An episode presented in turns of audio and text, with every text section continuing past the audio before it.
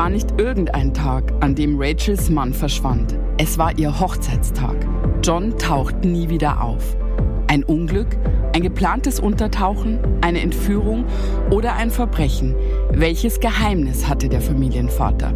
Die schockierende Wahrheit heute bei Spurlos.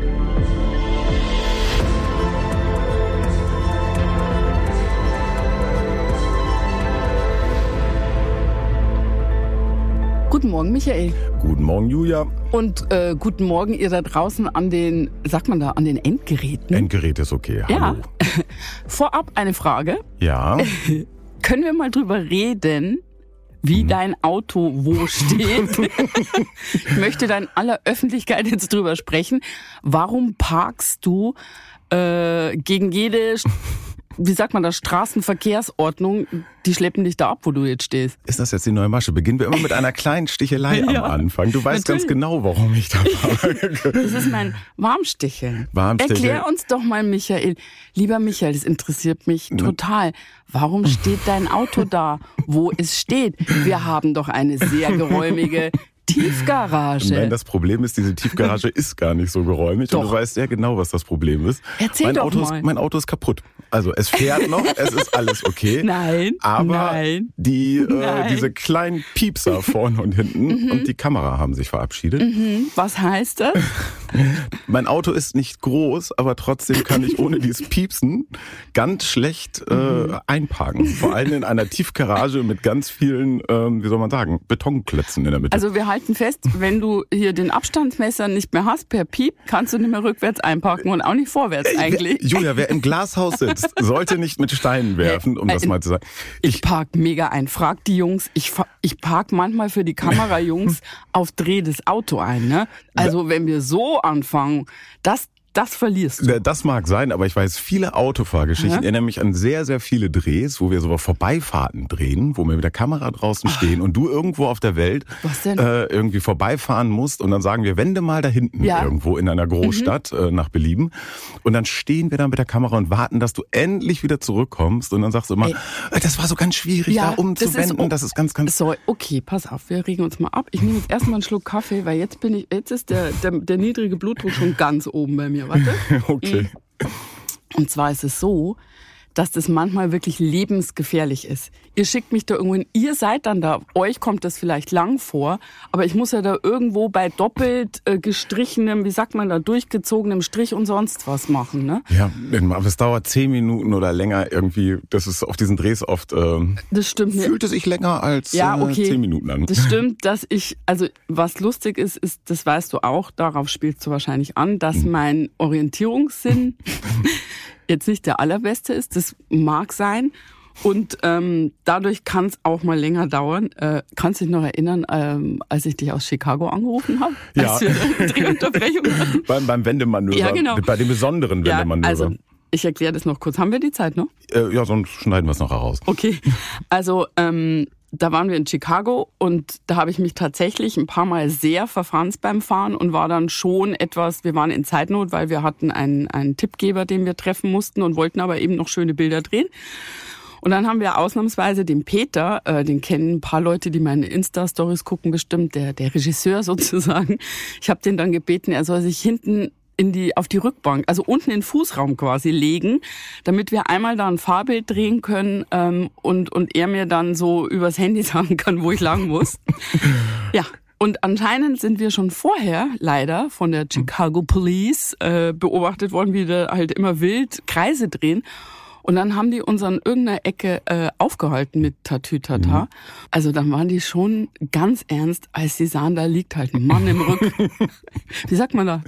Im, Rückraum. Im, Fu- im Rückraum. Im Fußraum. Und, das ist äh, mein Navigationssystem. Genau. Und dann habe ich da erst rumgestottert. Meine Handtasche mit allen Papieren war auch im anderen Auto. Das war etwas unangenehm, bis ich das erklärt hatte, dass wir ein German TV-Team sind, die Missing People suchen. Dann wurden sie aber total nett. Aber am Anfang dachten sie, ich würde den Peter entführen oder ich weiß auch. Sorry, also we war, are shooting Vorbeifahrt. ja, und deswegen, äh, ja, Wendebilder, Vorbeifahrbilder sind nicht meine Lieblingsbilder, aber also es hätte noch immer Jote gegangen. Jetzt sind wir ja schon fließend in den USA gelandet. Ja. Und unsere Geschichte heute ist ja auch eine amerikanische Geschichte. Ja. Hast du eigentlich eine Lieblingsgegend in Amerika? Wo bist du am liebsten? Ja, schon sehr klischeehaft. Also New York ist die Stadt und ähm, ich liebe auch Kalifornien. Ich liebe fast alles so an den Rändern, muss man sagen. So in der Mitte hm, wird es ein bisschen schwieriger bei mir. Genau, wir haben heute eine Geschichte aus den USA. Ja. Ähm, ja, es geht um Schuld und Unschuld und es geht um Rachel, deren geliebter Ehemann plötzlich verschwindet. An einem Tag, der eigentlich hätte so schön werden sollen. Es ist früh, noch etwas kalt, aber John möchte los. Vor ihm auf dem Küchentisch liegt alles, was er braucht. Einige Utensilien, Haken, Tüten und seine Waffe. Er nimmt sie in die Hand und wirft noch einmal einen prüfenden Blick auf den Abzug, die Ladevorrichtung und durch das Fadenkreuz. John nickt zufrieden. Dann legt er das schwere Gewehr in die lange, flache Tasche vor sich. John zieht den Reißverschluss zu.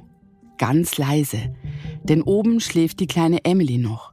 Der Familienvater möchte sie nicht wecken. Jetzt schon? tönt plötzlich eine laute Frauenstimme aus dem Flur. John zuckt erschrocken zusammen. Als er sich umdreht, betritt Rachel, seine Frau, kopfschüttelnd die Küche. Nur mit einem T-Shirt bekleidet und etwas schlaftrunken umarmt sie ihren Mann liebevoll. 15 Uhr, das hast du mir versprochen. 15 Uhr und keine Sekunde später, sagt sie lächelnd. John nickt. Warum du das heute machen musst, aber whatever, sagt sie. Schon seit seinem 15. Lebensjahr geht John auf Entenjagd. Heute möchte er zum Lake Seminole, einem Stausee ungefähr 80 Kilometer entfernt. Auf diesen Tag hatte er sich lange gefreut. Liebling, in gut vier Wochen ist die Saison schon vorbei. Wenn ich dieses Wochenende nicht gehe, wird das nichts mehr, sagt er und küsst Rachel auf die Stirn. Dass ich nach den Enten komme, hättest du mir besser vor sechs Jahren sagen sollen. Dann hätte ich Nein gesagt. Es ist Samstag, der 16. Dezember 2000. Nicht irgendein Tag. Es ist der sechste Hochzeitstag von John und Rachel. Vor genau sechs Jahren haben sie sich ewige Liebe und Treue geschworen. Sie wollten ewig zusammenbleiben. 15 Uhr. Punkt 15 Uhr, wiederholt Rachel. John lächelt, sagt aber nichts. Für den Abend hat das Paar ein schönes Hotel in Apalachicola gebucht. Es soll ein romantischer Hochzeitstag werden. Auf den hatte sich Rachel schon Tage gefreut. Doch in diesem Hotel werden heute Abend weder Rachel noch John einchecken. Als ihr Mann Rachel noch einmal liebevoll umarmt, als er über die Schwelle des gemeinsamen Hauses tritt, als er sich mit seinem weißen Ford Bronco auf den Weg zur Entenjagd macht, ist dies ein Abschied für immer.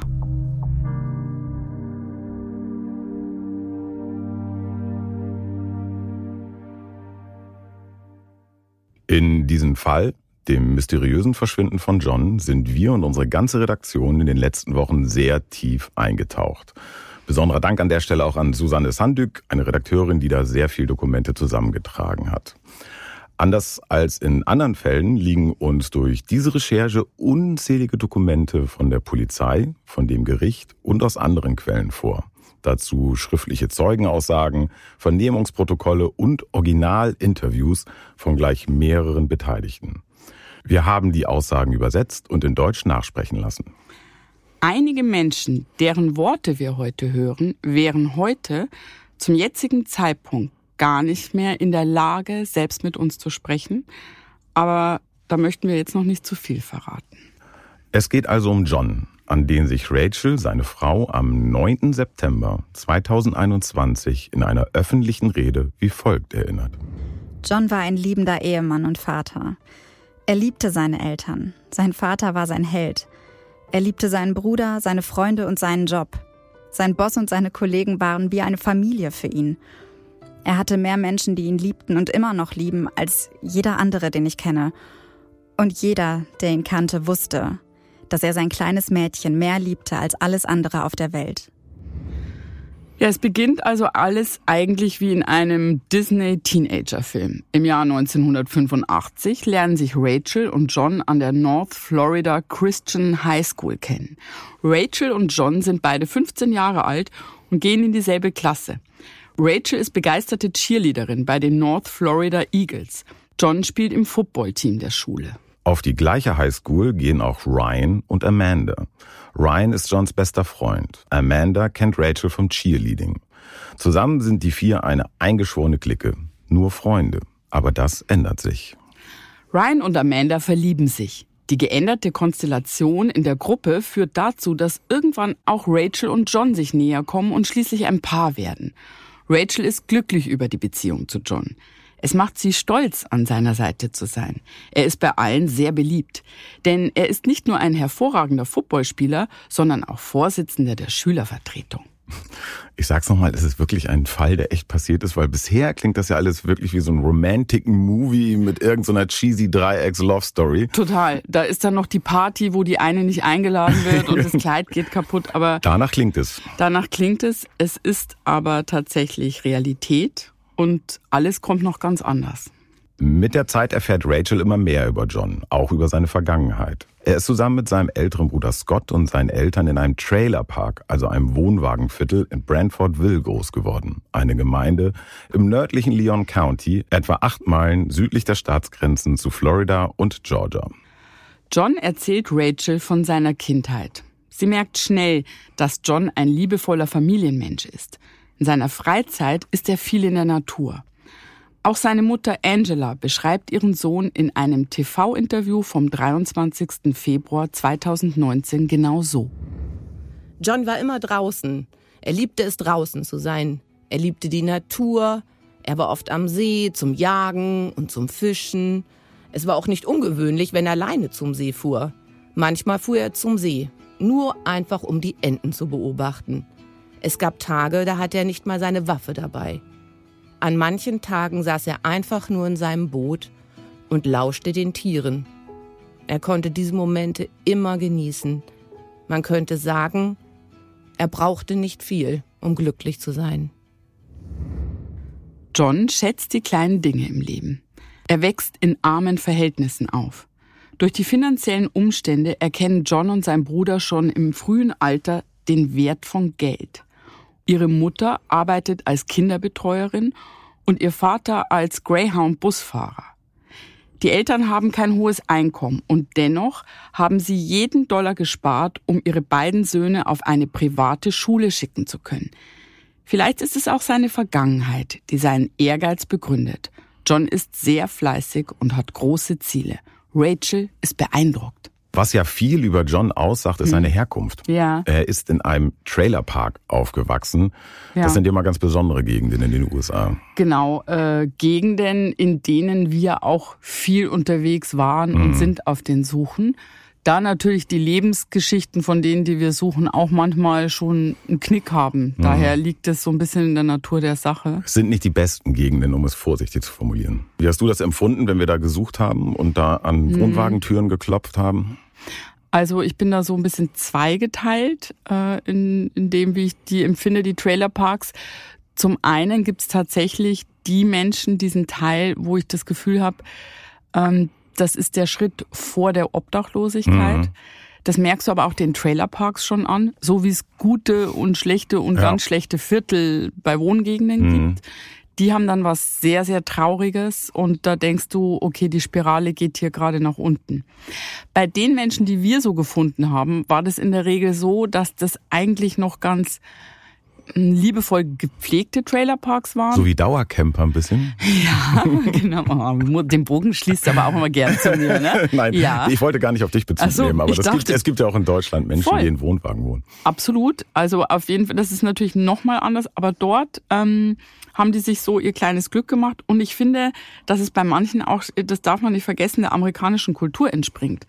Also dieses, hey, ich ziehe mal nach zwei Jahren äh, 5000 Kilometer weiter, pack mhm. meinen Wohnwagen da drauf, äh, auf was weiß ich und und äh, wechsel den Bundesstaat. Das ist uns hier sehr fremd, aber das ist schon so äh, the American Way of Life immer noch für viele. Die Zeit an der Highschool vergeht. 1988 absolviert Rachel erfolgreich ihren Schulabschluss an der North Florida Christian School. Auch ihr Freund John hat einen sehr guten Abschluss. Auch im Jahrbuch erinnert man sich an die beiden. Rachel wird zur bestbekleidetsten gewählt und John zur besten Persönlichkeit. Wow. Oh, dieser Ami. Nach der Schulzeit besucht John die Florida State University, wo er einen Abschluss in Stadtplanung und Politikwissenschaft macht. Bereits während seines Studiums bekommt er eine Stelle als Immobilienmakler.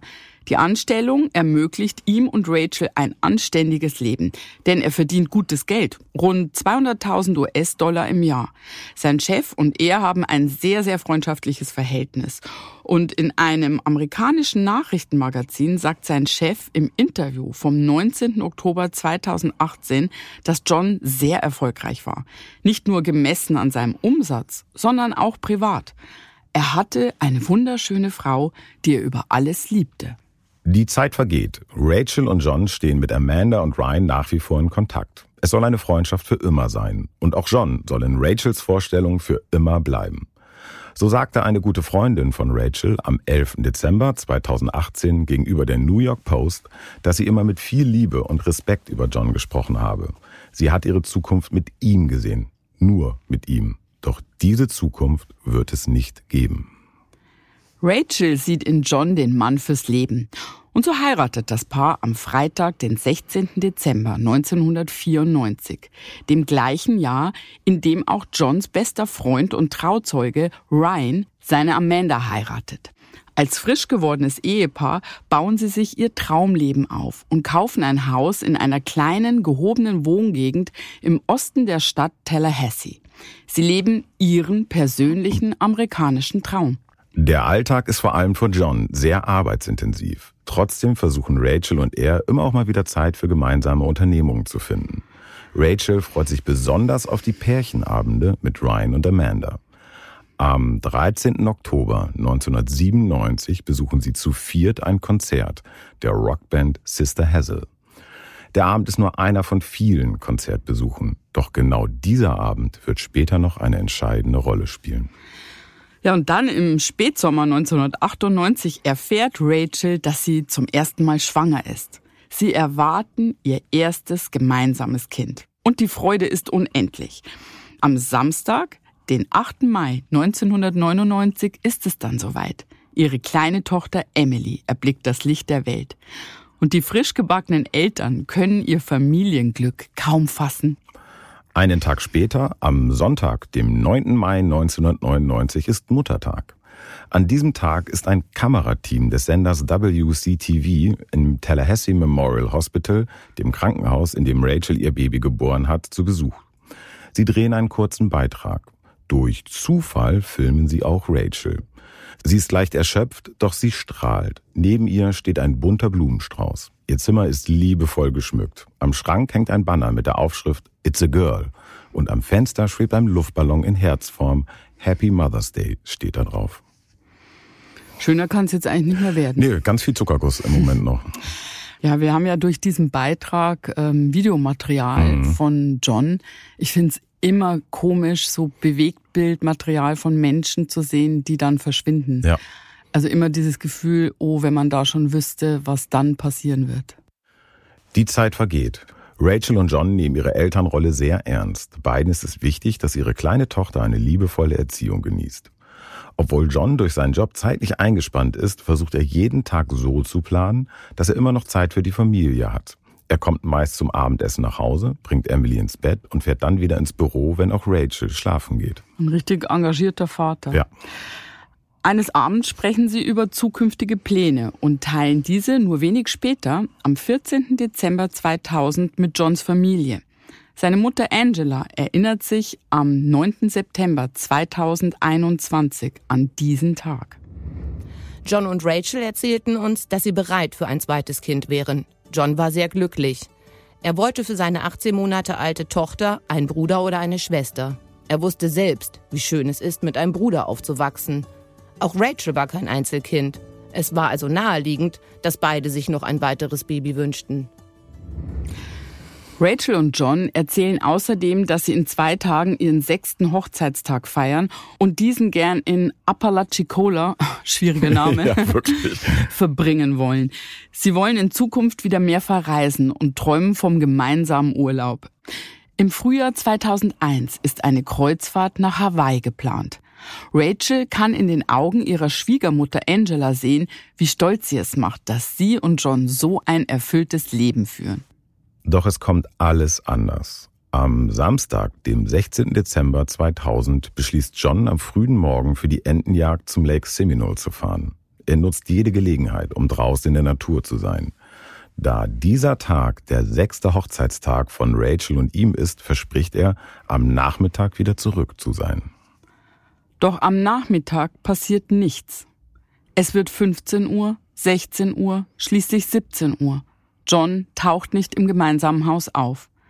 Es wird immer später und später. Rachel wartet vergeblich auf ihren Mann. Sie versucht ihn anzurufen. Das Handy klingelt, aber er geht nicht an sein Handy. Dabei hatte er ihr doch versprochen, rechtzeitig wieder zu Hause zu sein, um den Hochzeitstag im Hotel zu feiern.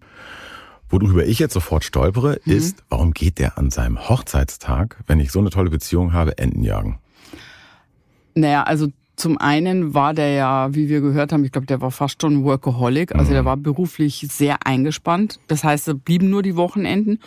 Und dann, das haben wir ja recherchiert, äh, darfst du ja nicht immer Enten jagen. Also da gibt's bestimmte Zeiten. Das heißt, man darf nur von Oktober bis Mitte Januar jagen weil äh, ansonsten für die Wildenten Schonzeit wegen der Aufzucht und Geburt der Tiere, du merkst, ich mhm. bin total gut vorbereitet. du bist voll im Thema. Ja. Ich bin beeindruckt. Ja, vielen Dank, Susanne, für die Fakten. ähm, und deswegen, ne, das sind dann ja eigentlich nur ein paar Wochen im Jahr. Und ich glaube, wenn es dann deine große Leidenschaft ist und er sagt, er ist nachmittags zurück, finde ich jetzt eigentlich nachvollziehbar. Er wollte um drei zurück sein, aber er kam nicht. Er kam nicht. Und dann haben wir wieder die Situation, da sitzt jemand und wartet. Äh, da schießen tausend Dinge durch den Kopf. Äh, was würdest du an Rachels Stelle da am Nachmittag vermuten? Also der ist ein erfahrener Jäger, war da schon hundertmal. Vielleicht hat er einfach die Zeit nicht im Blick. Der ist ein bisschen eingenickert auf dem Boot. Oder er hatte eine Autopanne. Rachel ist sich jedenfalls sicher, er hätte sich im Normalfall gemeldet. Selbst bei der kleinsten Verspätung hätte er sich gemeldet. Rachel beginnt sich ernsthafte Sorgen zu machen, denn sie kann John weiterhin nicht erreichen. Sie wird nervös und möchte nicht länger warten. Zum Glück erinnert sie sich daran, zu welchem See John an diesem Morgen fahren wollte. Sie hofft, dass er sich nicht spontan umentschieden hat und bittet Familie und Freunde sofort um Hilfe. Sie ruft gegen 17 Uhr ihren Vater an. Dann meldet sie sich bei Johns bestem Freund Ryan. Beide bittet sie, zum Lake Seminole zu fahren, dorthin, wo John zumindest vorgab zu sein. Rachel ist alarmiert. Mit jeder verstrichenen Sekunde ist sie sich sicherer, dass etwas Schreckliches passiert sein muss. Darum wendet sie sich auch an die Florida Fish and Wildlife Behörde, die für die Seen zuständig ist. Ein Beamter macht sich ebenfalls auf den Weg. Doch von John fehlt vor Ort jede Spur. Rachels Vater, Ryan und der Beamte suchen unter erschwerten Wetterbedingungen nach John und seinem Boot. Wolken ziehen auf und die Dunkelheit bricht an. Die Suche nach John wird immer schwieriger. Johns bester Freund Ryan erinnert sich an die erste Nacht. Auch Ryans Vater leidet sehr unter dem Verschwinden von John. Mm, ja, mein Vater und ich, wir suchten nach John. Es wurde stürmisch in der Nacht und ich glaube, wir waren auch die Letzten am See. Mein Vater wollte einfach nicht aufgeben. Mein Vater hat John geliebt. Er war für ihn wie ein Teil unserer Familie. Es, es war total tragisch. Es war tragisch und sieht jetzt so nach einem Unfall aus, oder? Ja, ich glaube, davon geht sie zu dem Zeitpunkt äh, auch aus, denn sie ruft ja, ja, sagen wir mal, die amerikanische Wasserschutzpolizei an. Ne? Hm. Ähm, es könnte also ein Bootsunfall sein. Dazu muss man ja sagen, die Seen dort sind nicht ungefährlich. Hm. Die Gefahr lauert da in der Tiefe. Ja. Aber zu dem Punkt kommen wir auch später noch. Ein Tag nach Johns Verschwinden, am 17. Dezember 2000, wird die Suche fortgesetzt. Dann der Schock. Ryans Vater findet Johns Boot ungesichert auf dem Wasser. In dem Boot liegt eine Schrotflinte. Nichts Ungewöhnliches für einen Jäger. Sofort kommt eine Theorie auf, was passiert sein könnte. In dem Gebiet, in dem Johns Boot auf dem Wasser treibt, muss man sehr vorsichtig sein. Denn es gibt hier sehr viele Baumstümpfe, die sich sowohl über als auch unter dem Wasserspiegel befinden. Die Ermittler nehmen an, dass John gegen einen Baumstumpf gestoßen ist und durch den Aufprall ins Wasser gefallen ist. Sie gehen also von einem Unfall aus. Und sie gehen davon aus, dass John keine Chance hatte, sich über Wasser zu halten, denn seine Watthose muss sich mit Wasser gefüllt und ihn runtergezogen haben. Doch Beweise für sein Ertrinken haben die Ermittler nicht. Alles, was sie wissen, ist, es handelt sich um Johns Boot. Er muss also zu 100 Prozent hier gewesen sein. Nach dieser Entdeckung sind weitere Polizisten, Taucher und Hubschrauber im Einsatz. Auf rund fünf Hektar geht die Suche weiter. Und sie finden tatsächlich noch etwas.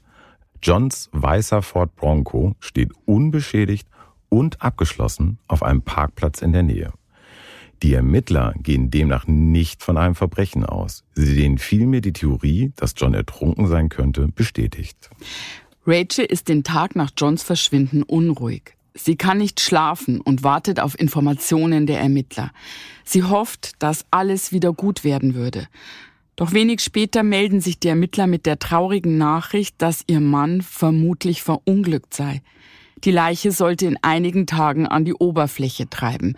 Dann hätte man Klarheit. Und für Rachel bricht eine Welt zusammen.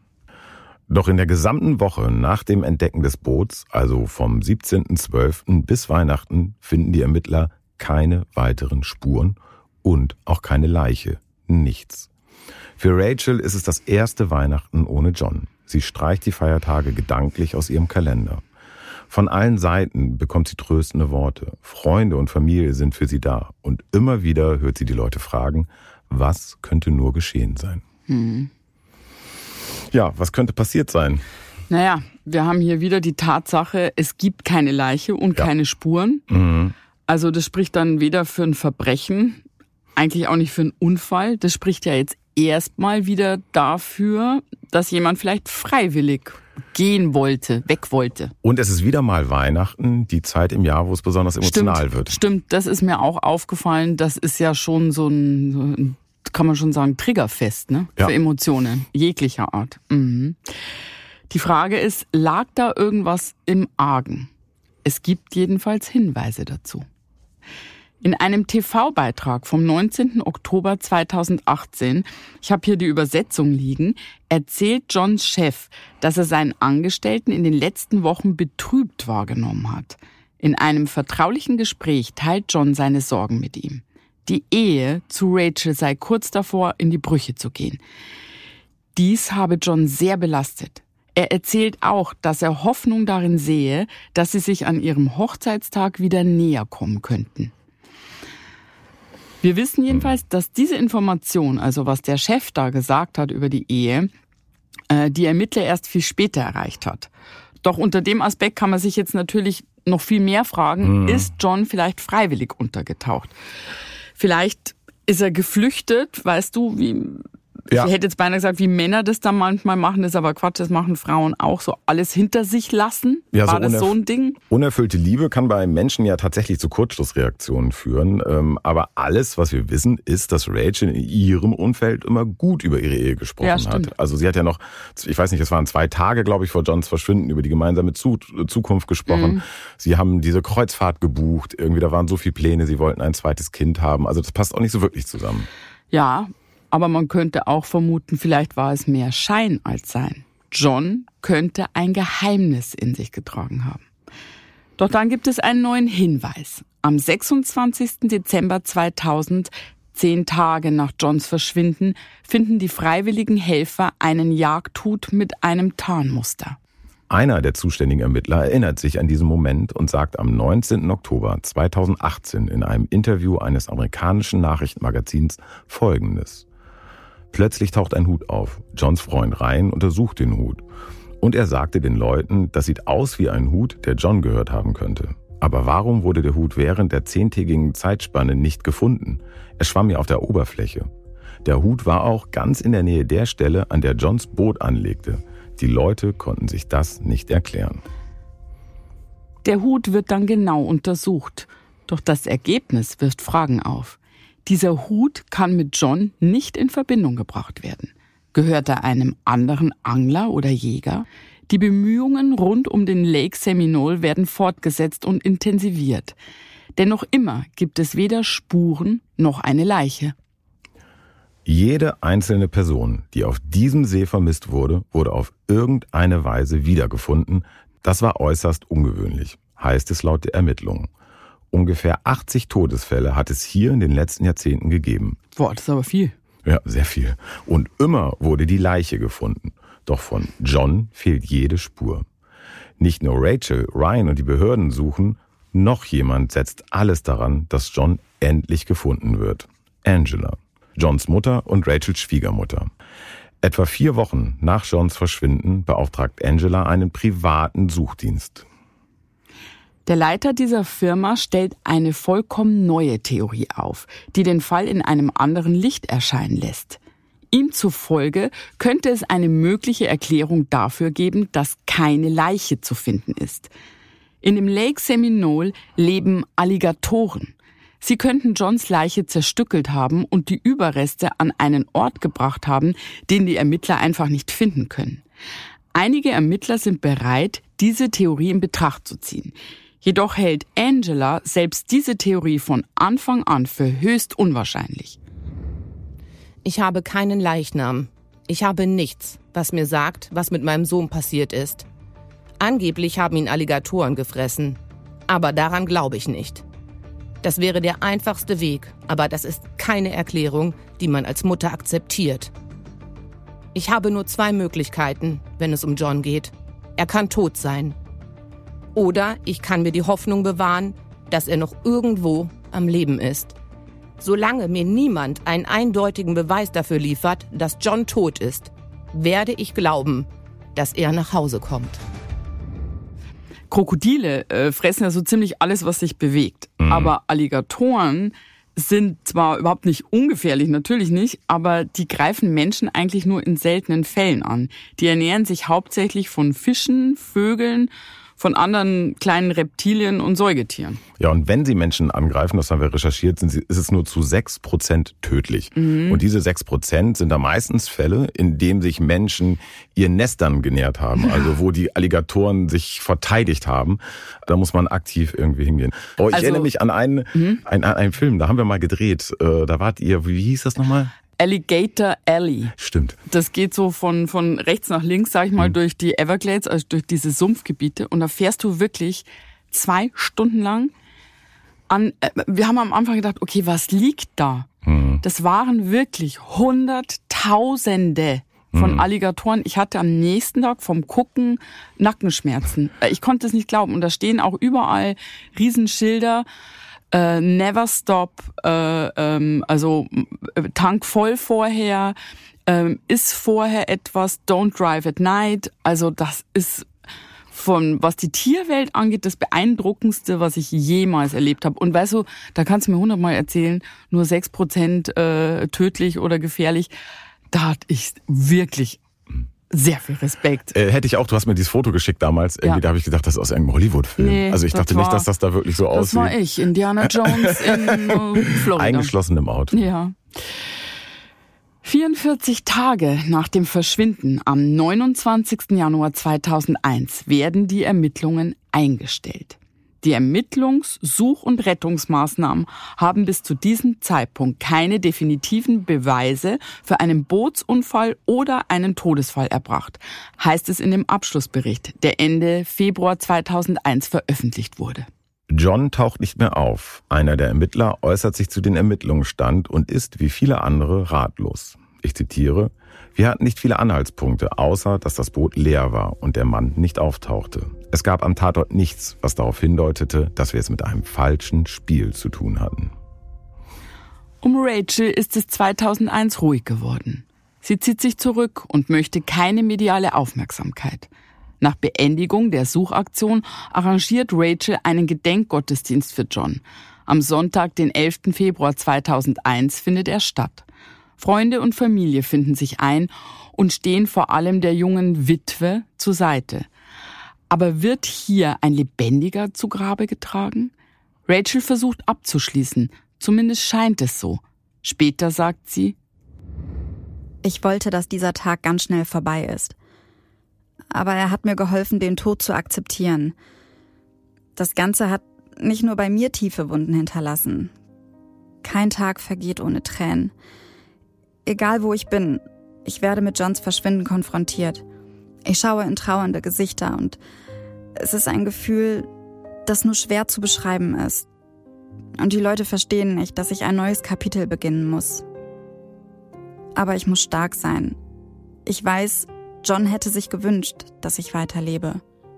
Auch für unsere gemeinsame Tochter Emily. Doch nach der Trauerfeier kommt unerwartet Bewegung in den Fall. Im Juni 2001, ein halbes Jahr nach Johns Verschwinden, entdeckt ein Angler eine treibende Watthose samt Hosenträger. Der erste Gedanke lässt auf John schließen. Daraufhin machen sich Taucher erneut auf die Suche. Und sie finden tatsächlich weitere Gegenstände. Eine Taschenlampe und eine Jagdjacke. In der Jagdjacke befindet sich ein Jagdschein. Es ist nicht irgendein Jagdschein, sondern der Jagdschein von John. Und jetzt wird's immer seltsamer. Denn etwas kommt den Ermittlern an diesem Fund komisch vor. Der Jagdschein hätte sich innerhalb von sechs Monaten zersetzen müssen. Und auch die Taschenlampe weist nicht darauf hin, dass sie monatelang im Wasser gelegen hat, denn sie funktioniert noch. Auch die Kleidung hätte nach all den Monaten dreckiger sein müssen. Aber das Auffälligste, nichts deutet auf einen Alligatorangriff. Es gibt keinerlei Bissspuren, nicht einmal kleine Schäden sind zu erkennen. Auch der zuständige Ermittler von Florida Fish and Wildlife, der seit dem ersten Tag an dem Fall arbeitet, ist verwundert. Im Interview vom 19. Oktober 2018 sagt er, Zitat, es gibt keine Leichenteile. Es gibt keine Anzeichen dafür, dass ein Alligator an der Watthose gerissen hat. Sie war völlig unversehrt. Und dieser Fund war sechs Monate, nachdem die Suche begonnen hatte. Und man fragt sich natürlich, wie wir das die ganze Zeit übersehen konnten. Wir können die Anhaltspunkte einfach nicht verbinden. Wie bereits beim Jagdtod gibt der DNA-Test auch hier keine Erkenntnisse, die mit John in Verbindung gebracht werden können. Der Fall wird immer seltsamer. Niemand kann zu diesem Zeitpunkt ahnen, welches Lügenkonstrukt hinter dem Verschwinden von John steckt. Da habe ich jetzt eine blöde Frage. Warum kann man das nicht in Zusammenhang bringen? Ich meine, es war doch seine Watthose. Nö, ist keine blöde Frage, aber es gibt, äh, du stellst doch nie blöde Fragen. Danke. Es gibt keine DNA-Spuren. Mhm. Aber wenn die Sachen schon so lange, also sechs Monate, glaube ich, ne, ja. unter Wasser waren, dann kann es ja auch keine DNA-Spuren mehr geben. Was komisch ist, dass der Zustand der Sachen auf jeden Fall aussagt, dass sie gar nicht lange unter Wasser ja. gewesen sein können. Da funktioniert ja keine Taschenlampe. Ja, also das bedeutet ja im Umkehrschluss, irgendjemand muss sie später da mhm. reingeschmissen haben und dann fragt man sich, wer. Und das könnte halt bedeuten, dass er vielleicht noch lebt. Hat er selber die Sachen später da platziert? Es wäre, könnte man in dem Moment auf den Gedanken kommen, eine Möglichkeit. Man könnte auf den Gedanken kommen, dass er bewusst den Anschein erwecken möchte, zum Beispiel verunglückt zu sein. Hm. Könnte man alles. Aber später mehr dazu. Rachel konzentriert sich derweil auf ihre Rolle als Mutter. Emily ist zu dem Zeitpunkt zwei Jahre alt. Rachel wäre es am liebsten, dass die Spekulationen in den Medien endlich aufhören würden. Sie kann den Zustand nicht länger ertragen. Rachel möchte einen Neuanfang. Im Juni 2001 stellt sie einen Antrag und bittet darum, ihren Mann für tot erklären zu lassen. Sie möchte nicht in der Trauer feststecken und auch ihrer Tochter zuliebe, wie sie sagt. Am 29. Juli 2001 wird John endgültig für tot erklärt. In der Bescheinigung über den mutmaßlichen Tod heißt es, nach Prüfung des Antrags und der beigefügten Unterlagen ordnet das Gericht an, dass John seit dem 16. Dezember 2000 als tot gilt und ordnet an, dass die beigefügte Sterbeurkunde zu registrieren ist. Für Johns Mutter Angela ist diese Entscheidung nicht nachvollziehbar. Sie lebt weiter in der Ungewissheit und möchte nicht aufgeben.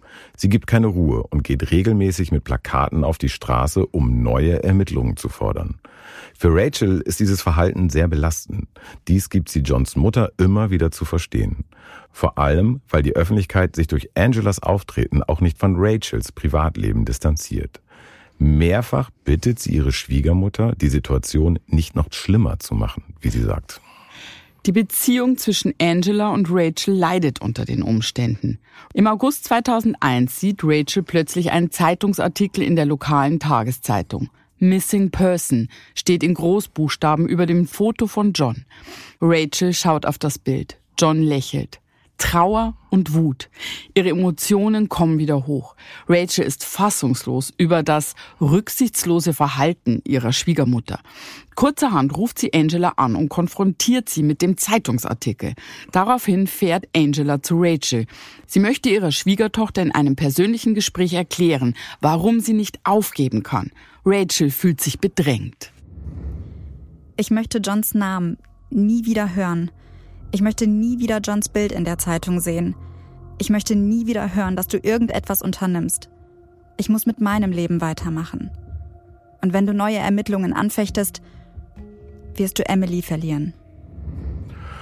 Wow, das ist eine Drohung. Wenn sie da weitermacht, wird sie ihr Enkelkind nicht mehr sehen. Absolut. Sie spricht eine Drohung aus. Mhm. Wissen wir irgendwas darüber, wie eigentlich das Verhältnis der beiden ist, so grundsätzlich? Nee, nicht viel. Äh, Rachel hat immer angegeben, ein gutes Verhältnis zu der Schwiegermutter gehabt zu haben. Mhm. Ähm, und äh, von Angelas Seite wissen wir es nicht. Rachel verbringt viel Zeit mit dem Freund, der ihrem Mann am nächsten stand. Ryan. Er spendet ihr Trost und sie fangen sich gegenseitig auf. Im September 2001 trennt Ryan sich dann überraschend von seiner Frau Amanda. Die Trennung bringt Rachel und Ryan noch enger zusammen. Sie werden immer vertrauter und sie werden schließlich ein Paar. Jedoch ahnen sie, dass die Beziehung auf verschiedene Reaktionen treffen wird. Sie halten ihre Liebe zunächst geheim. Sie bauen sich dann langsam ein gemeinsames Leben auf. Irgendwann zieht Ryan zu Rachel und sie leben in dem Haus, das John einst für sich und seine Familie gekauft hatte. Doch die vier Wände füllen nun ein neues Leben. Ryan arbeitet als Versicherungsvertreter und Rachel hat einen Bürojob in der Buchhaltung an der Florida State University. Sie leben unbeschwert. Doch mit der Zeit bemerken immer mehr Leute das Zusammenleben zwischen Rachel und Ryan. Auch Rachels Schwiegermutter Angela. Sie ist geschockt, denn in ihr keimt ein Verdacht. Die Jahre vergehen. Rachel fühlt sich unwohl in Angelas Nähe und distanziert sich immer mehr. Sie fühlt sich nicht verstanden und glaubt, dass ihre Schwiegermutter ihr das Glück mit einem anderen Mann nicht gönnt. Doch für Angela ist nicht allein die Beziehung ein Schlag ins Gesicht. Auch der Ermittlungsstand lässt sie immer wieder fragen, wo ist John wirklich? Wird er wieder auftauchen? Was wird er zu der neuen Beziehung seiner Frau sagen? Fassen wir jetzt an dem Punkt nochmal zusammen. Ja. Welche Möglichkeiten lässt der Ermittlungsstand eigentlich offen? Also was könnte sein? Die erste Möglichkeit ist ja die, von der jetzt alle ausgehen. Äh, er hatte einen Jagdunfall, also einen Unfall mit dem Boot, äh, ja, und ist ertrunken. Dass seine Leiche nicht auffindbar ist, könnte daran liegen, dass Alligatoren sie gefressen haben ja. und verschleppt. Das zweite wäre, äh, und das hatten wir noch gar nicht, er könnte entführt worden sein, er könnte ermordet worden sein. Vielleicht gibt es darum keine Leiche. Was den Ermittlern aber unwahrscheinlich zu sein scheint, da sein abgeschlossenes Auto ja und sein ungesichertes Boot nicht auf ein Verbrechen deuten, sagen sie. Und die dritte Möglichkeit wäre ja, dass er einfach freiwillig untergetaucht ist. Äh, und wir haben ja von mhm. Johns Chef erfahren, die Beziehung war nicht so perfekt, äh, wie sie äh, schien. Ja. Und irgendwie passt auch ein bisschen dazu, finde ich, dass es der Hochzeitstag war. Also da, wo mhm. gerade so ein Liebestag ist, haut er auf einmal ab. Was aber nicht dazu passt, ist, dass er und Rachel zwei Tage vorher noch über ein weiteres Kind und ihre Zukunft sprechen. Die Person jedenfalls, die am vehementesten dafür kämpft, John wiederzufinden, ist Angela, seine Mutter. Und das mit Erfolg. Im Jahr 2004 stimmt das Florida Department of Law and Enforcement zu, den Fall wieder aufzunehmen. Und das, obwohl sie gar nicht für Vermisstenfälle zuständig ist.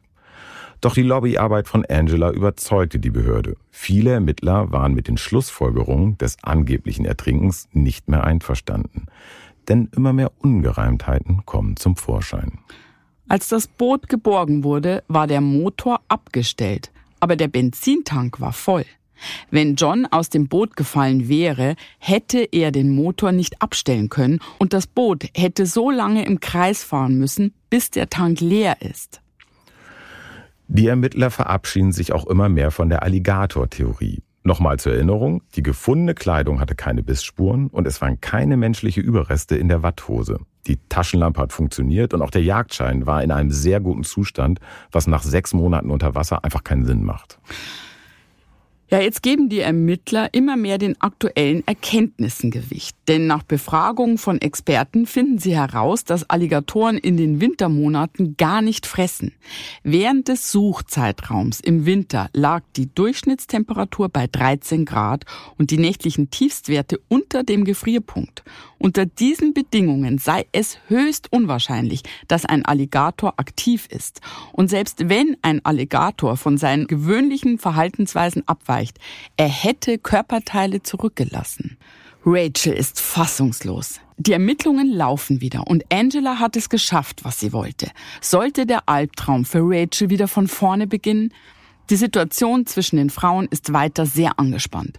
Rachel muss ihrem Ärger Luft machen und trifft sich am 31. Oktober 2004 mit ihrer Schwiegermutter. Rachel ist außer sich und sehr emotionsgeladen. Angela weiß, dass Rachel schon immer darauf geachtet hat, was andere über sie denken. Sie wollte immer gesellschaftliches Ansehen.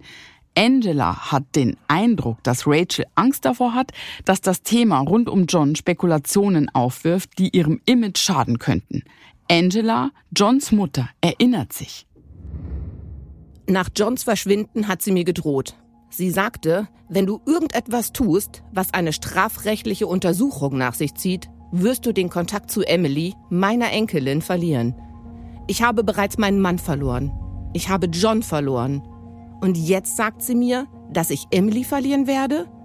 Ich sagte, was, wenn das Emily wäre, die vermisst wird? Würdest du nicht nach ihr suchen? Sie sagte, das ist etwas anderes. Ich muss mit meinem Leben weitermachen.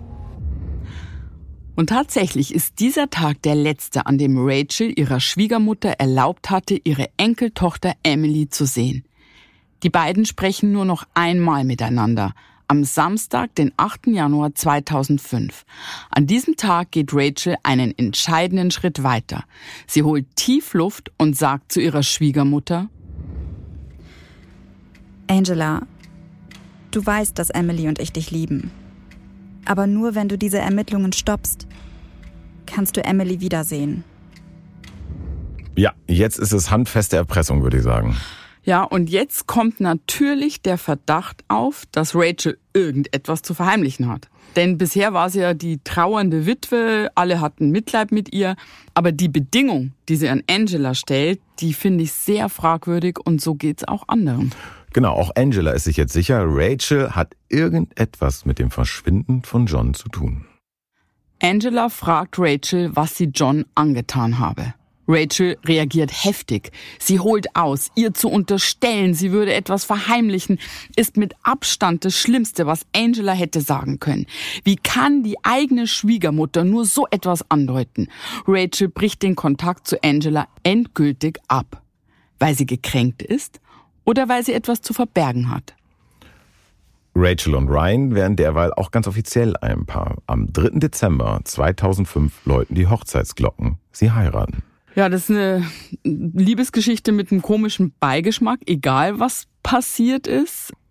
Die heiraten dann sogar noch im gleichen Monat wie Rachel und John damals. Ja, äh, alles spielt im Dezember irgendwie in dieser genau. Geschichte. Mhm. Und äh, die kannten sich ja auch schon aus der Highschool, die waren befreundet. Gab's da länger schon was? Fragezeichen. Aber dann wäre ja Rachel doch nicht mit John zusammengekommen? Oder meinst du, war das dann so die zweite Wahl? Ja, wir, wir haben ja gehört irgendwie, dass Rachel ganz wichtig ist, wie die Außenwirkung ist. Und John mhm. war ein angesehener Typ, der war ja. irgendwie der beliebteste der Klasse oder was es da war in dem Jahrbuch. Das würde zusammenpassen, dass sie vielleicht ja. ihn deswegen zuerst ausgewählt hatte. Nach außen vielleicht die bessere Wahl. Rachel gerät immer mehr in Verdacht, mehr über Johns Verschwinden zu wissen. Auch die Ermittler nehmen sie jetzt ins Visier. Im Jahr 2008 beginnen zuständige Ermittler im Bereich Versicherungsbetrug den Fall unter neuen Gesichtspunkten zu betrachten. Denn zu Beginn der Ermittlungen wurde außer Acht gelassen, dass eine auffallend große Lebensversicherung von John abgeschlossen wurde. Da meldet sich eine Ermittlerin zu Wort. die nach dem Verschwinden das Haus des Paares durchsuchte. Rachel habe sich damals während der Durchsuchung nach dem Erhalt von Versicherungsgeldern erkundigt. Ist Johns Verschwinden etwa ein Versicherungsbetrug? Lebt John irgendwo mit Geldern aus einer Lebensversicherung? Die Beamten finden heraus, John hatte in der Vergangenheit bereits zwei Lebensversicherungen im Wert von 750.000 Dollar abgeschlossen. Und sein Versicherungskaufmann ist auch sein bester Freund, Ryan. Er verkauft dem Paar im Juni 2000, also sechs Monate vor Johns Verschwinden, eine Lebensversicherung mit höherem Wert. Und so schließen Rachel und John zusätzlich eine Lebensversicherung über eine Million Dollar ab. Wow. Also jetzt ist auch, glaube ich, relativ klar, warum Rachel dann auch schnell wollte, dass John für tot ja. erklärt wird. Das würde passen. Denn das Gerichtsurteil vom 29. Juli 2001 erlaubt Rachel nach etwas mehr als einem halben Jahr diese Ansprüche auf die Auszahlung der Lebensversicherung. Das klingt nach einem Motiv, aber es sind keine wirklich handfesten Beweise. Die haben wir an der Stelle noch nicht. Mhm. Jedenfalls hat Ryan dem Paar rechtmäßig eine Lebensversicherung verkauft. Aber heißt es dann, dass man äh, auch Ryan, also den besten Freund, da irgendwie ins Visier nehmen muss? Nee, das, also Ryan hat vielleicht ja gar nichts damit zu tun, er hat es einfach nur verkauft, aber vielleicht haben John und Rachel es zusammen geplant, Fragezeichen. Mhm. Äh, auch dafür gibt es keine Beweise, wäre aber ja möglich. Und ich meine, Ryan ist mittlerweile der neue Ehemann von ja. Rachel. Das ist eine komische Konstellation. Ja, alles. überleg mal an der Stelle. Also wir haben diese Viererklicke aus der Highschool, eine eingeschworene Gruppe einer verschwindet, einer hat vorher Lebensversicherung gekauft und die dritte will nicht, dass ermittelt wird. Da kann man schon ja. auf komische Gedanken kommen. Es ist immer noch ein Film, aber jetzt ist es ein Krimi. Ja. Aufgrund mangelnder Beweise für einen Versicherungsbetrug wird der Fall aber am 16. Dezember 2008 wieder geschlossen. Um ihn wieder aufzunehmen, brauchen die Ermittler neue Hinweise und die gibt es einfach nicht. Aber schon sehr bald wird sich etwas bewegen, unter dramatischen Umständen. Die Zeit vergeht. Angela kämpft weiter dafür, dass die Wahrheit um das Verschwinden ihres Sohnes ans Licht kommt. Ryan und Rachel sind weiter zusammen. Doch es beginnt zu kriseln in der Beziehung. Ihr Verhältnis leidet unter Ryans Sexsucht, wie Rachel Freunden anvertraut. Als Ryan sich am 1. November 2012 an Rachel vergreift und sie gewaltsam an die Wand drückt, wird sie aktiv. Ich brauchte einen kirchlichen Rat und bin zu unserem Gemeindeältesten gefahren. Ich habe Ryan geheiratet, weil er damals sehr christlich war. Er war zuvorkommend und einfühlsam. Er lebte für Gott. Aber nur ein Jahr nach unserer Hochzeit hörte er auf, die Bibel zu lesen. Er hörte auch auf zu beten und in die Kirche zu gehen. Plötzlich war alles sexuell bedingt und ich musste eine Entscheidung treffen. Ich weiß, es hätte viel früher passieren müssen, aber es war der Tag, an dem ich mich endgültig von ihm getrennt und ihn rausgeschmissen habe. Das ist ein Hollywood-Streifen, der wirklich alles hat. Irgendwie ja. eine komische Liebesbeziehung, ein vermisster Mensch und jetzt auch noch Sexsucht. Echt, Sexsucht. echt strange. Genau. Im Jahr 2015 reicht Rachel dann die Scheidung ein. Ryan lehnt die Scheidung ab doch er wird per Gerichtsbeschluss gezwungen, Rachels Forderung nachzugehen. Dass dieser Schritt noch ein großes Nachspiel haben wird, ahnen beide zu diesem Zeitpunkt noch nicht. Nach der Trennung erhält Rachel zahlreiche Anrufe und Textnachrichten von Ryan. Sie reagiert nicht und blockt ihn ab. Ryan möchte das Gespräch zu Rachel suchen und besucht sie sogar auf der Arbeit. Doch Rachel fühlt sich bedrängt. Ihr Chef schmeißt ihn raus. Für Rachel sind seine Annäherungsversuche hoffnungslos. Sie glaubt schon längst nicht mehr an die Liebe zwischen ihr und Ryan. Bei der Polizei gibt sie später zu Protokoll. Ich hatte den Eindruck, dass es ihm nicht um mich ging. Er hatte immer wieder Kontakt zu Prostituierten und holte sich, was er brauchte. Er war süchtig danach. Wozu war ich denn noch gut? Wozu sollte er mich brauchen? Er wollte finanziell nicht untergehen. Ich wusste, dass er mein Geld wollte. Und mein Gefühl sagt mir, dass er sein Vermögen für Sex und Drogen ausgegeben hatte. Er hatte sein Leben einfach nicht mehr im Griff. Dann kommt es zu der dramatischen Wendung in diesem Fall. Am 5. August 2016 verlässt Rachel um 9.10 Uhr das Haus, um zur Arbeit zu fahren. Der Morgen beginnt gewöhnlich. Sie steigt in ihren goldfarbenen SUV, startet den Motor, fährt los und ruft ihre Schwester an. Als plötzlich jemand über den Rücksitz ihres Autos klettert. Es ist Ryan. Sie erschreckt sich fürchterlich und schreit laut auf. Ryan nimmt ihr das Handy weg und brüllt sie an. Rachel erinnert sich. Er hat immer wieder geschrien. Bieg hier ab! Aber ich bin weiter geradeaus gefahren. Ich werde dir wehtun, wenn du nicht hier abbiegst. Und dann bin ich wieder geradeaus gefahren. In diesem Moment hat er seine Waffe gezogen. Keine Jagdwaffe, sondern eine Waffe, mit der man jemanden töten würde. Er hat sie mir direkt in die Rippen gerammt. Und dann hat er sich nach vorne gebeugt und hat plötzlich das Lenkrad von hinten genommen. Er hat versucht, mich zum Abbiegen zu zwingen. Und ich weiß nicht wie, aber ich konnte das Lenkrad irgendwie kontrollieren. Ich meine, allein die Tatsache, dass wir keinen Unfall gebaut haben, war unglaublich.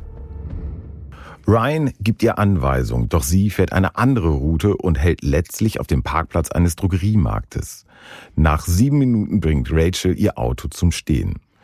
Und zwar direkt vor der Einfahrt des Ladens und somit im Bereich, in dem Kameras angebracht sind. Ryan wird unruhig.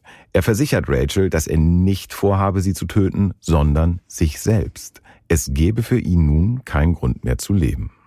Ryan fleht Rachel an, die Scheidung zurückzuziehen. Er bittet sie mehrfach um ein Gespräch. Er hat immer wieder gesagt, ich will einfach nur mit dir reden. Ich habe mich zu ihm umgedreht, habe ihn angeschaut und ihm gesagt, dass ich von hier aus mit ihm reden werde. Er hat die Türen verschlossen und mich angeschrien. Als er die Blicke der Leute bemerkt hat, sagte er, ich soll aufhören zu weinen. Ich habe immer wieder auf seinen Schoß geguckt. Dort lag die Waffe. Die ganze Zeit. Genau zwischen seinen Beinen. Ich hatte Angst um mein Leben. Ryan beginnt in dieser Situation das Handy von Rachel zu durchsuchen. Er möchte herausfinden, ob sie einen Partner oder andere Liebhaber hat.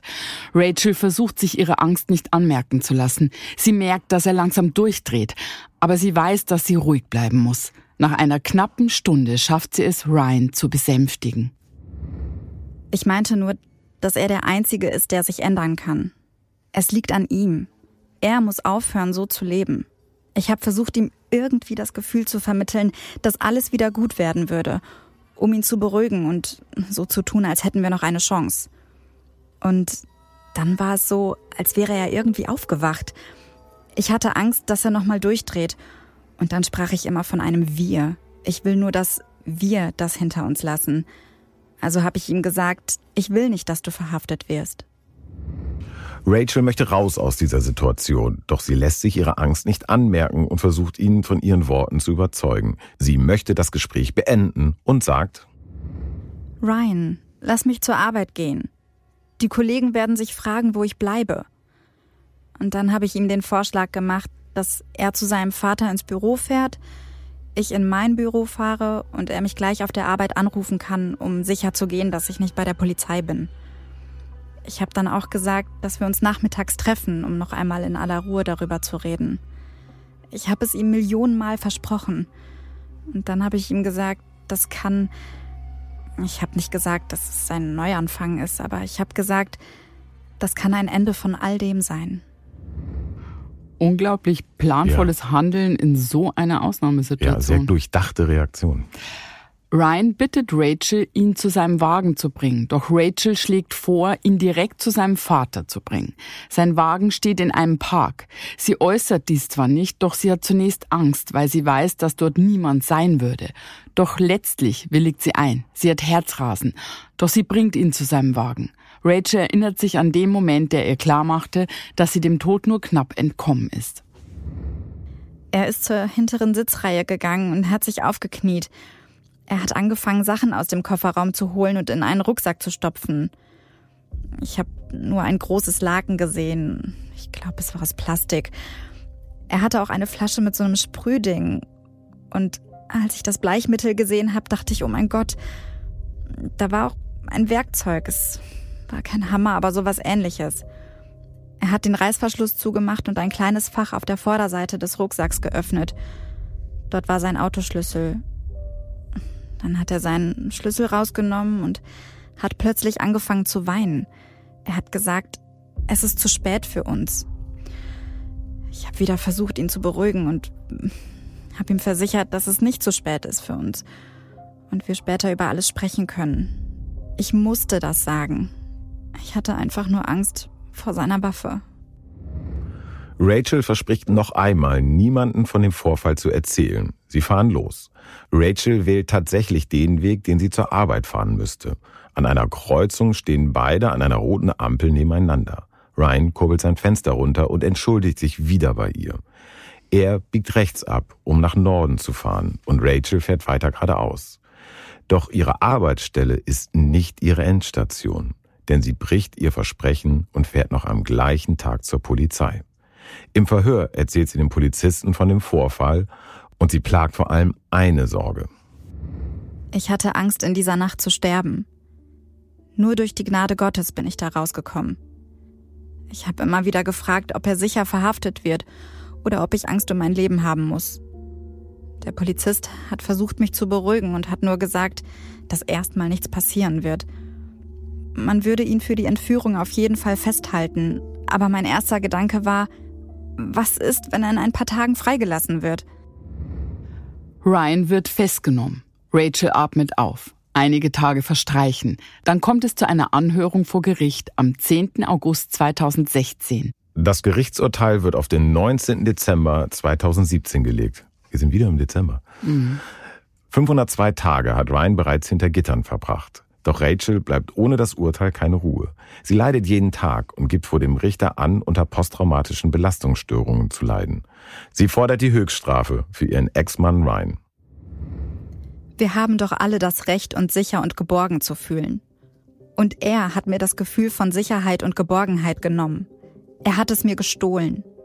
Er wird zu Ende bringen, was er begonnen hat egal wie alt er ist, wenn er entlassen wird. Aus all diesen Gründen bitte ich Sie, ihn für die von ihm begangenen Verbrechen zu einer lebenslangen Haftstrafe zu verurteilen. Es geht um mein Leben oder um seins. Und ich bitte Sie, sich für meines zu entscheiden. Am Ende wird Ryan zu 20 Jahren Haft verurteilt, abzüglich der 502 Tage, die er bereits abgesessen hat. Was für ein ja. Drama. Also auch wenn dieser Überfall von Ryan ja nichts mit John Verschwinden zu tun hat, ist ja sein Verhalten wahnsinnig brutal. Aber vielleicht ist das ja trotzdem der Schlüssel zu Johns Verschwinden, also für den Fall von Johns Verschwinden. Mhm. Wir wissen nun, dass Ryan ähm, gewalttätig ist. Er ja. ist offensichtlich im Besitz einer Waffe. Ähm, das ist ja fast schon psychopathisches äh, äh, Benehmen. Ja, und wir wissen ja auch noch, äh, das war ja vorher, dass er die Lebensversicherung verkauft hat. Also irgendwie hängt das alles zusammen.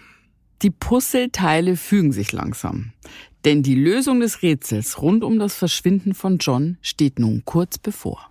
Nur einen Tag nach Ryans Verurteilung, am 20. Dezember 2017, veröffentlicht die Polizei eine Information, die alles verändert.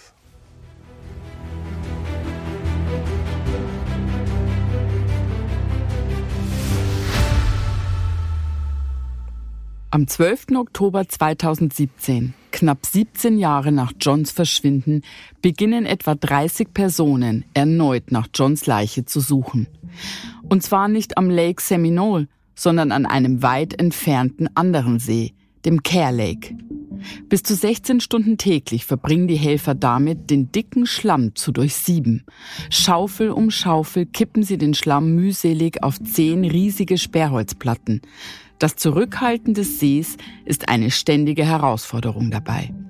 Es dauert sechs Tage, bis sie am 18. Oktober 2017 in dem sechs Fuß tiefen Schlamm tatsächlich etwas finden. Eine Leiche. Etwa 98 Prozent der Knochen werden geborgen. Die Überreste sind sehr gut erhalten. Die Leiche trägt Kleidung. Die Handschuhe und Outdoorschuhe an den Füßen deuteten darauf hin, dass diese Person im Winter gestorben war. Ist es John, der im Dezember verschwand? Ein DNA-Test bestätigt den Verdacht schließlich. Es ist John. John ist tot. Seine Leiche lag all die Jahre im Schlamm des Care Lake. Ist es ein Zufall, dass Ryan zu 20 Jahren Gefängnis verurteilt wird und dann auf wundersame Weise die Leiche von John Williams gefunden wird? Und warum haben die Ermittler überhaupt an diesem anderen See gesucht? Es ist kein Zufall. Der mit Johns Fall betraute Staatsanwalt klärt die Öffentlichkeit kurz nach dem Fund auf. Gegenüber einer Tageszeitung gibt er zu, Ryans laufenden Strafprozess schon vor Wochen genutzt zu haben, um bei der Aufklärung des Vermisstenfalls voranzukommen. Der Staatsanwalt schlug Ryan schon im Oktober 2017 einen Deal vor. Würde Ryan alles auspacken, was er über das Verschwinden von John weiß, würde er im Gegenzug straffrei bleiben, sollte es sich um Mord handeln. Er müsse dann nur die Strafe für den Angriff auf Rachel absitzen. Ryan willigt ein und packt schließlich aus. Er hat John ermordet. Später, am 11. Dezember 2018 gesteht Ryan im Rahmen der Gerichtsverhandlung seine grausame Tat im Detail. Er schildert, was am Tag von Johns Verschwinden geschah. Was niemand wusste, nachdem John das Haus verließ, traf er Ryan.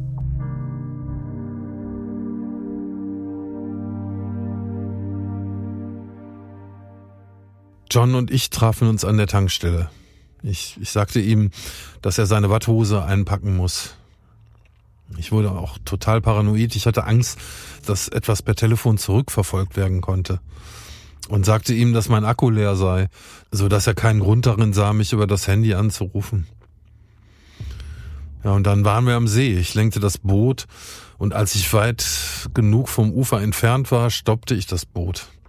Ich musste ihn ja dazu bringen, aufzustehen, also sagte ich ihm, dass irgendwas mit dem Motor sei. Er stand dann auf und schaute nach. Und dann stieß ich ihm vom Boot runter. Er fiel ins Wasser und schaffte es aber irgendwie zu einem Baumstumpf zu schwimmen. Er bekam Panik und ich bekam auch Panik. Er schrie und ich wusste nicht, wie ich aus dieser Situation rauskommen sollte. Also nahm ich die Pistole, die im Boot lag, fuhr ein Stück näher zu ihm ran und schoss ihn in den Kopf. Ich wusste, ich kann ihn dort nicht liegen lassen. Ich holte meinen Truck, fuhr an die Stelle wo ich ihn dann aus dem Wasser zog. Danach ließ ich das Boot auf dem Wasser zurück, um den Eindruck zu hinterlassen, dass er ertrunken oder irgendwie verschwunden sei. Ich brachte seine Leiche in mein Auto. Er lag im Kofferraum und das Blut tropfte aus der Heckklappe. Ich entschloss mich, ihn an einem abgelegenen Ort zu vergraben. Ja, hat seinen besten Freund erschossen. Ja, aber warum? Wegen Rachel, also damit er sich an sie ranmachen kann? Äh, war Rachel, ohne es zu wissen, all die Jahre mit dem Mörder ihres Ex-Mannes zusammen? Es ist etwas anderes. Im Rahmen der Gerichtsverhandlung am 11. Dezember 2018 sagt Ryan auch, dass Rachel von all dem wusste. Und dass sie diejenige war, die diesen Gedanken zum ersten Mal laut aussprach. Denn ihre Affäre begann noch zu Lebzeiten von John. Genauer gesagt am 13. Oktober 1997, dem Abend, an dem sie zu viert auf das Rockkonzert ging. Damals küssten sich die Freunde Ryan und Rachel auf dem Parkplatz. Unbemerkt. Das erste Mal. Es wurde eine Affäre und schließlich wurde es mehr. Der gemeinsamen Zukunft stand nur noch John im Weg. Denn Rachel hatte Angst, im Falle einer Trennung ihre gemeinsame Tochter Emily zu verlieren. Es musste einen anderen Weg geben. Vielleicht ein Weg, der den frisch Verliebten auch finanziell eine bessere Zukunft ermöglichte? Alles wurde irgendwann zu einem Plan. Die Lebensversicherung, die Ryan seinem besten Freund mit Rachels guten Zureden verkaufte und der Mord. Der Mord, der aussehen sollte wie ein schrecklicher Unfall. Ryan gesteht auch, die Ermittlung absichtlich beeinflusst zu haben. Er hat die Gegenstände in den See geworfen und während der Suchaktion die Helfer in die Richtung gelenkt. Und es kommt mehr ans Licht. Ryan habe Rachel im August 2016 nicht aus Eifersucht bedroht, sondern weil er befürchtete, dass sie verraten würde, was mit John geschehen ist, wer John ermordet hat. Er versuchte sie zu entführen, um ein Geständnis zu verhindern. Heftig. Heftig. Das war alles ein Plan. Also ja. selbst diese Hotelbuchung an dem Abend, ihre Anrufe bei den Verwandten und Bekannten äh, mit Hilfe, das war alles gespielt, geplant um möglichst als die arme Frau dazustehen. Weißt du, auch vorher schon. Ich stelle mir so die Situation vor, die sitzen da zu dritt am Tisch und der Ryan erklärt so die Vorteile einer Lebensversicherung. Ja. Und die wissen schon, oh, da musst du jetzt unterschreiben, weil dann machen wir dich kalt. Ja, das war ein ganz perfider Plan und den gab schon sehr lange. Am 14. Dezember 2018 wird Rachel für schuldig befunden und am 6. Februar 2019 wird sie unter anderem wegen Mordes ersten Grades zu lebenslanger Haft plus 30 Jahren verurteilt. Am Mittwoch, den 8. Mai 2019, wird sie verhaftet. Es ist der Tag, an dem ihre Tochter Emily ihren 19. Geburtstag feiert. Rachel bestreitet bis heute die Tat. Bis heute hat Ryan allein die Tat gestanden und Rachel für sein Verbrechen mitverantwortlich gemacht. Rachel hat Ryans Anschuldigung nie bestätigt. Daher wurde am 25. November 2020 die Verurteilung von Rachel wegen Mordes aufgehoben. Aber die Anklage wegen Verschwörung zum Mord bleibt bestehen. Es bleibt demnach bei der 30-jährigen Haftstrafe statt lebenslänglich. Am 8. September 2018 wurde John im Beisein seiner Familie und seiner Freunde beerdigt. Auf seinem Grabstein sind zwei fliegende Enten abgebildet. Für Mutter Angela nimmt die Geschichte ein furchtbares Ende. Doch es nimmt ein Ende. Ich denke, Gott hat uns Gerechtigkeit gegeben. Aber auch wenn sie jetzt eingesperrt ist, bringt es meinen Sohn John nicht zurück. Ich bin eine Kämpferin, kein Opfer. Wenn ich 17 Jahre lang nicht das getan hätte, was ich getan habe, wäre Johns Verschwinden niemals gelöst worden. Es gibt kein Handbuch, das einer Mutter sagt, was zu tun ist, wenn ihr Kind vermisst wird. Ich habe einfach getan, wozu Gott mir die Kraft gegeben hat. Ja, da muss man erstmal durchatmen. Wow, was eine Geschichte. Ja, trotzdem der Form halber, Genau, alle Infos wie immer in den Show Notes müssen wir sagen. Und natürlich könnt ihr uns auch zu diesem Fall schreiben, was ihr denkt, an info.spuluspodcast.de. Wir freuen uns über jede Nachricht. Und wir wünschen natürlich an dieser Stelle in die Ferne Johns Mutter, seinem Bruder und auch seiner Tochter Emily von Herzen alles Gute und viel Kraft. Hm. Michael, herzlichen Dank. Ich danke dir, Julia. Und ich würde dir gerne noch helfen, eine Karre umzuparken, falls es piepst. Du kannst mich noch so rauswinken. Das, wär, das wäre sehr nett. Ich brauche es. Das mache ich gerne. Und euch sage ich danke fürs Zuhören. Bis ganz bald und passt aufeinander auf.